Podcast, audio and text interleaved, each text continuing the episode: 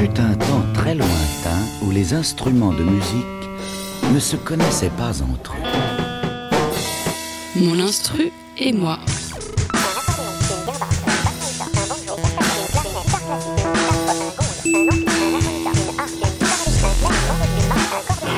C'est rempli d'instruments de musique qui nous appartenaient. Mon instru et moi. Salut à toutes et à tous, vous êtes toujours sur Radio Campus Paris 93.9 pour l'émission Mon Instru et moi.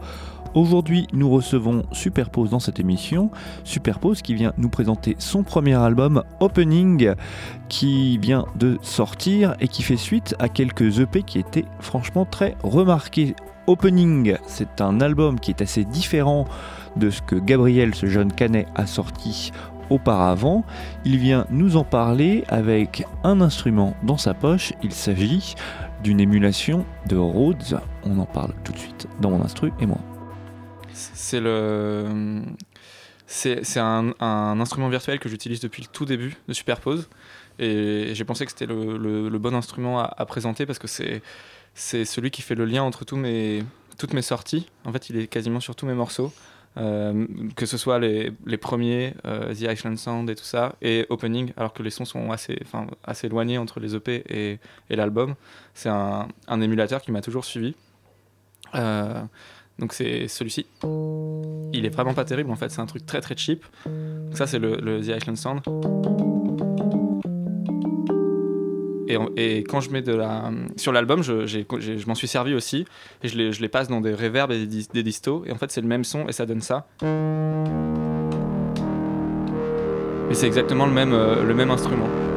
Et en fait, c'est quand, j'ai fait opening, quand j'ai commencé à composer opening, euh, j'avais vachement de- de- d'influence presque post-rock et découvert de la, distorsion, de, de, l'ampleur, de- des trucs de la reverb vraiment quoi. C'est un truc que j'utilisais très peu avant et, euh, et j'ai utilisé les mêmes, en fait, les mêmes outils que j'avais avant, mais en, en, les, en les passant dans des effets que je connaissais pas. Et donc voilà, c'est euh, ça c'est mon émulateur euh, favori qui me suit et qui me suivra toute ma vie. Comment tu as commencé la musique, toi, avec quel instrument à la base? Avec la percussion au conservatoire. Je faisais de la percussion classique, donc du xylophone, du marimba, de la batterie, des timbales, tout ça. Et, euh, et voilà. Et, euh, j'ai appris le piano aussi avant, quand j'étais tout petit. J'ai fait trois ans de piano, vraiment, d'éveil musical. Et puis euh, plus tard, à l'adolescence, en autodidacte, comme euh, beaucoup de gens, j'ai fait de la guitare, de la basse. Voilà. J'ai joué de la batterie un peu dans des groupes. Et comment tu es arrivé ensuite à, à Superpose en, en arrivant à ce projet? C'était quoi le lien en fait entre tout ça? C'était la, la production rap en fait. C'est, au début, je faisais des instrus de rap. Euh, on, m'a installé euh, Reason, euh, un crack de Reason 4 euh, quand j'étais quand j'étais à enfin en seconde, je pense, ouais c'est ça en seconde quand je suis arrivé au lycée. Et puis je faisais des petites instrus de rap et voilà. Et c'est parti de là et ensuite rap instrumental, puis musique électronique, voilà. Alors, euh, le Rhodes, pour ceux qui ne savent pas, pour les auditeurs qui ne savent pas, c'est un piano électrique des années 60-70 qui avait été euh, euh, commercialisé par Fender hein, à l'époque, qui était très connu, qui est un peu le son, on dira, de, de référence hein, Ouais. des années 60-70. Toi, comment t'es- tu es arrivé à ce son-là en soi? C'est très naturellement. En fait, j'ai. C'était toutes les sonorités de Glockenspiel, de Celesta, euh, de piano électrique, c'est des choses qui m'ont toujours touché. Euh, quand j'écoutais vraiment des, les sons très marqués, abstract hip-hop, Ninja Tune et tout, il y a quelques années, euh, il y avait des choses qui me plaisaient vachement là-dedans. Et il y avait un artiste de ma ville qui s'appelle Liléa Narrative, qui avait sorti un album où il y avait beaucoup de sons de piano électrique, euh, de Wurlitzer, de, de, Fen- de Fender Rhodes et tout. Et ça fait partie vraiment de, mon, de ma sensibilité, quoi, tout simplement. Et puis, euh, ouais, voilà. Alors, tu disais que tu, tu, tu l'as utilisé, c'est un, un instrument que tu as utilisé euh, sur tes EP et, euh, et ton album d'aujourd'hui, qui ont des sons très différents, on, y a- on en parlera juste, juste après. Euh, comment tu l'utilisais, toi, à la base, ce- cet instrument, cette sonorité? C'était pour trouver. quand j'ai commencé à vraiment à faire les morceaux de superpose, j'ai tout de suite eu cet émulateur qui, était, qui est vraiment cheap. hein, et je m'en servais pour trouver les mélodies, vraiment les, les- les thèmes, les gimmicks. Euh, c'était. euh, je, pianotais, quoi. C'était mon. J'avais pas de piano. En fait, j'avais un, mais je t'en parlerai tout à l'heure. J'avais un piano euh, quand j'étais enfant que j'ai récupéré. C'est le piano qu'il y a sur Opening et avec lequel j'ai composé l'album. Mais, mais vers 2011-12, quand j'ai fait mes premiers morceaux de Superpose, j'avais pas ce piano-là, il était ailleurs. Et, et, voilà, je me servais de cet émulateur de Rhodes pour trouver les mélodies. Donc, donc typiquement, tous les. Voilà, je cherchais des, des, des, des gimmicks, quoi. Je pianotais comme ça, hop, hop, et voilà. Ah, c'est marrant parce que sur euh, les premiers EP, contrairement à l'album hein, qui est sorti, euh, il y avait euh, clairement une, une, direction qui était plus rythmique que ce qu'on retrouve aujourd'hui sur, sur Opening. Donc même si effectivement il y, y, y, avait des mélodies à la base, hein, ça reste de la musique. comment s'est fait justement cette, ce, ce, changement entre l'EP et, et cet album? Euh, qui, est très différent, qui est très différent effectivement de ce que tu avais fait euh, en premier lieu. Hmm, ça s'est fait vraiment progressivement et naturellement. Euh, je pense que maintenant j'arrive à peu près à l'analyser parce que quand j'étais dans la composition de l'album, je me rendais pas compte de pourquoi est-ce que c'était différent. C'était juste ma sensibilité, j'avais envie de faire ça. je pense que ça s'est fait déjà parce que j'ai assez peu composé pendant ma tournée en 2013. j'ai fait peu de morceaux, peu de musique et j'en ai écouté beaucoup. J'ai commencé à écouter des choses que j'écoutais pas avant. Comme? Comme euh, les disques de Mogwai, euh, Airhead, euh, des trucs presque post-rock en fait. Et je pense que c'est ça qui m'a beaucoup influencé dans l'utilisation des distos, des reverbs. et puis j'ai voyagé. Et je pense que ça a changé pas mal de choses aussi. J'ai fait une tournée en Asie. je suis parti tout seul pendant trois semaines. C'était en mars et avril 2014. Et je venais de commencer l'album. Donc je l'ai commencé en janvier. Et, ça a vraiment changé ma vision de, Enfin, ça a changé ma vision de la musique, c'est pas vrai, mais ça l'a fait évoluer, euh, progresser dans la volonté euh, de, chercher plus de, d'amplitude et de d'air dans la musique. Et donc, c'est peut-être pour ça que c'est plus. Que, que, les beats sont moins en avant, euh, que c'est moins samplé, moins, moins frontal en fait. C'est une musique qui est moins frontale, qui est plus large je pense que c'est dû un peu à, à ce voyage. C'est marrant que ce soit le voyage qui, qui, qui, ait eu une influence. C'était les musiques de voyage ou c'était plutôt le, le, ce que t'inspirait le voyage en fait le... C'est le, le, sentiment, je pense, c'est ce que j'explique et ce que j'arrive à peu près à analyser, le sentiment d'appartenir à, quelque chose de plus grand que notre quotidien. En fait, j'ai assez peu voyagé euh, avant de, de, tourner pour faire de la musique.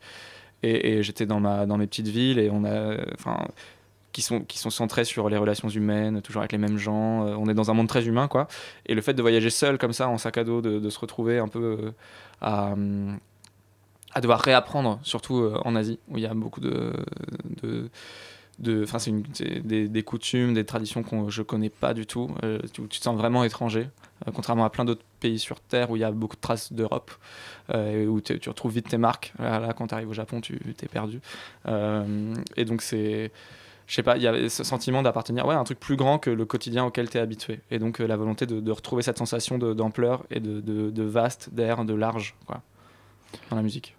Tu avais donc commencé à composer cet album euh, donc sur cette tournée en début 2014, c'est bien ça.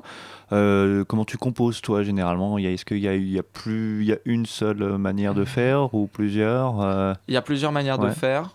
sur l'album, il y a, il a j'ai presque tout fait au piano. donc j'ai récupéré un piano chez moi. C'était mon piano d'enfant, un piano d'études quoi. et j'ai presque tout composé au piano et ensuite j'ai réarrangé les mélodies. Il y a tous les morceaux étaient quasiment lancés en même temps, enfin à peu près, ça se chevauchait. Il y en a qui étaient un seul morceau qui se sont séparés, euh, des gimmicks euh, qui étaient euh, un morceau que j'ai ressemblé. Typiquement dans Ten Lakes, qui est le sixième morceau de l'album, il y a un petit break au début du morceau avec du kalimba et il n'y a plus de rythmique, il se passe un truc. Et ça, c'est un morceau entier. J'ai juste samplé un bout de ce morceau-là. Ça, c'est un truc que j'ai toujours fait. C'est que je compose énormément. Mm-hmm j'enregistre, j'enregistre, j'essaie de pas avorter mes idées, j'essaie d'aller au bout des idées et pas euh, ce que si tu, tu, commences à te dire quand tu composes euh, ah mais ça c'est pas très intéressant, c'est ça sert à rien. Euh, tu perds en fait les choses. Je préfère aller au bout de l'idée, finir le morceau et s'il est pas bien, tant pis. Et souvent, ce que je fais, c'est que je resample ces morceaux-là et je réutilise des petits bouts de morceaux dans mes autres morceaux. Voilà. Et sinon, donc j'ai fait ça sur Ten Lakes sur l'album. Et sinon, j'ai composé tout au piano et réarrangé ensuite avec des synthés, des distos. Il y a même des choses où le piano a disparu. Dans mhm. certains morceaux, il est resté de l'album. Euh, sinon, il a, il a disparu. Euh, et avant, je partais plus de samples, de, justement de samples de percussions. C'est pour ça qu'il y avait un côté euh, rythmique qui était plus mis en avant. Là, je suis pas parti des. J'ai vraiment rajouté les percussions en dernier. J'ai fait toutes les mélodies et ensuite j'ai fait le, je faisais les beats. À part le opening où je me suis dit que je voulais commencer avec un, la rythmique la plus simple du monde à 90 BPM qui où c'est vraiment le tunka, tunka, comme ça en boucle pendant euh, 4, 4 minutes 50. Donc c'est voilà.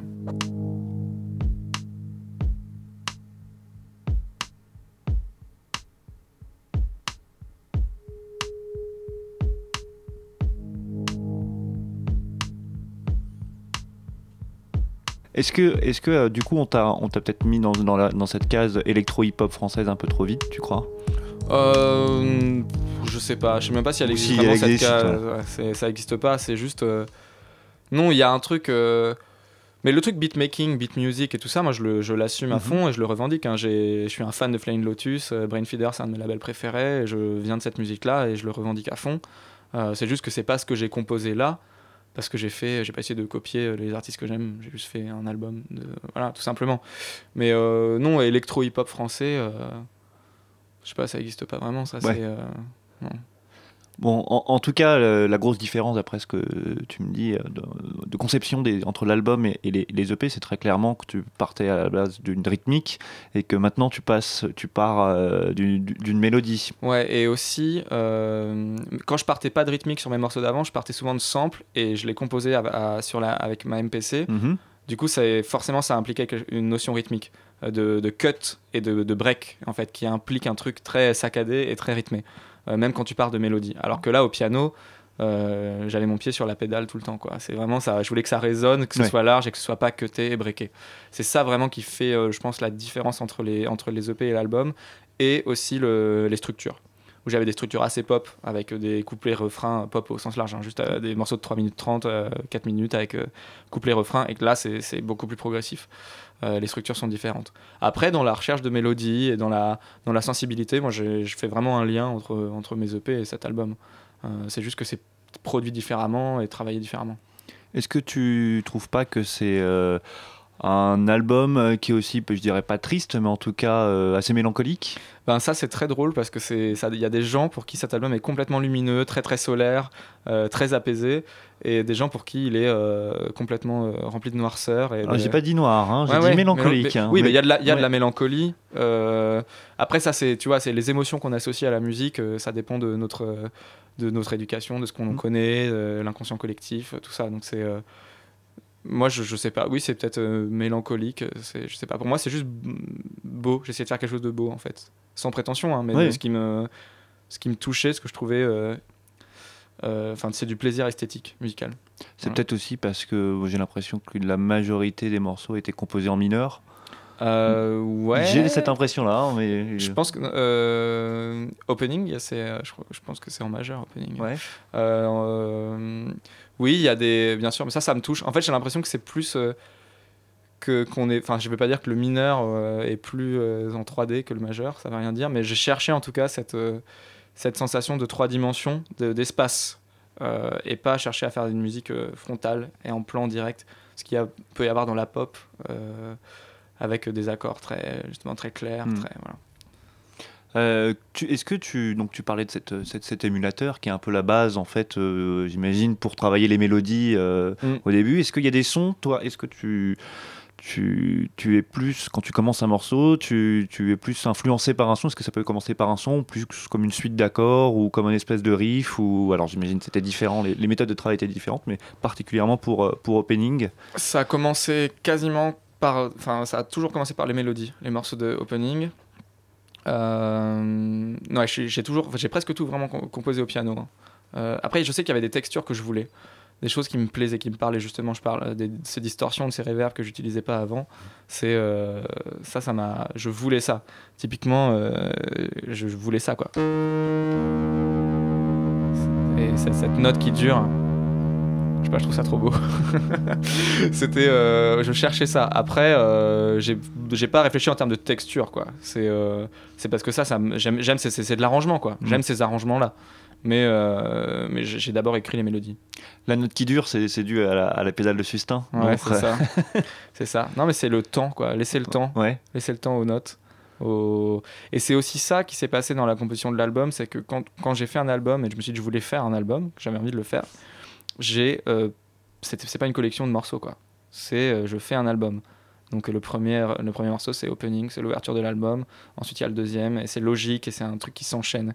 Et alors que mes EP c'était plus, je faisais 15 morceaux, je prenais les 4-5 meilleurs et je faisais un EP. Euh, là c'est pas ça, donc c'est pour ça peut-être le sustain. On laisse le temps quoi. C'est un album, on, a, on peut laisser durer la note. Voilà.